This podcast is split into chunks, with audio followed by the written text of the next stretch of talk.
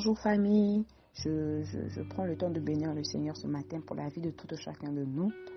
Et je, nous souhaite un, un, excellent mois de visitation divine dans le nom de Jésus.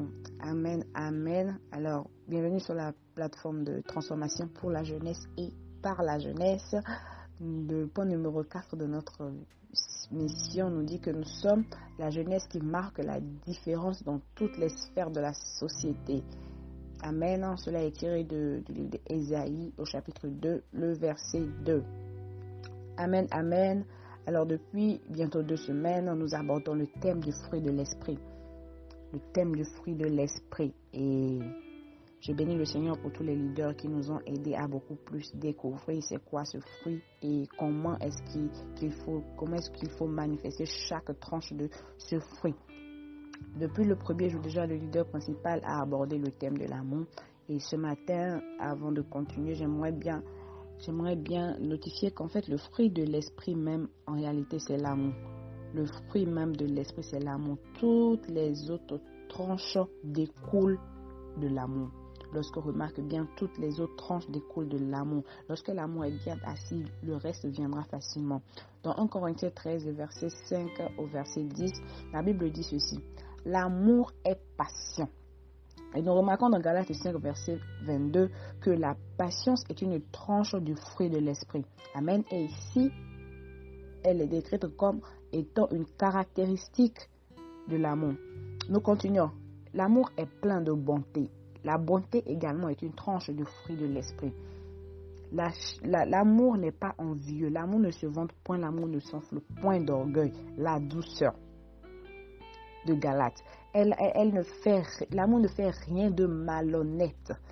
Ça, c'est la fidélité. L'amour ne cherche point son intérêt. Ça, c'est la bonté. L'amour ne s'irrite pas, ne soupçonne pas le mal. L'amour ne se réjouit, ne se, ne se réjouit point de, de l'injustice. Là, nous, là nous, nous, voyons, nous voyons la bienveillance, la douceur. Et nous continuons encore, si vous voulez, l'amour, se réjouit de la vérité. L'amour excuse tout. L'amour croit à tout, elle espère tout. L'amour supporte tout. Tout cela, en fait, c'est des, des, des, tranches de fruits de l'esprit dont nous parle Galate 5 que nous retrouvons ici comme étant des caractéristiques de l'amour. Toutes les autres tranches du fruit de l'esprit découlent de l'amour. Alors lorsque l'amour est bien assis en nous, lorsque nous manifestons l'amour du Seigneur comme il le faut, tout le reste viendra beaucoup plus facilement. Amen, amen. Alors aujourd'hui, nous allons brosser très brièvement le point de la douceur.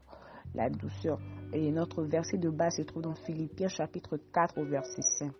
Que votre douceur soit connue de tous les hommes le Seigneur est proche. Que votre douceur soit connue de tous les hommes. La douceur est souvent mal comprise des gens et très mal interprétée. Elle est même considérée comme un signe de faiblesse. Oui, lorsque quelqu'un est doux, c'est directement qu'il est, qu'il est faible.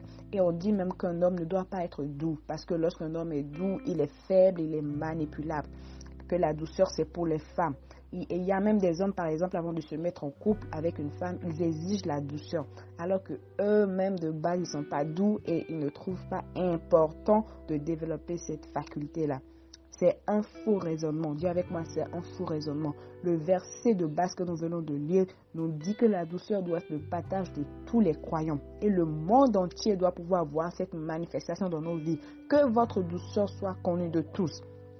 Amen. La douceur n'est pas un signe de faiblesse, mais plutôt un signe de maturité. C'est une attitude modérée associée à la force et au courage. Donc c'est vraiment un signe de maturité, ce n'est pas un signe de faiblesse.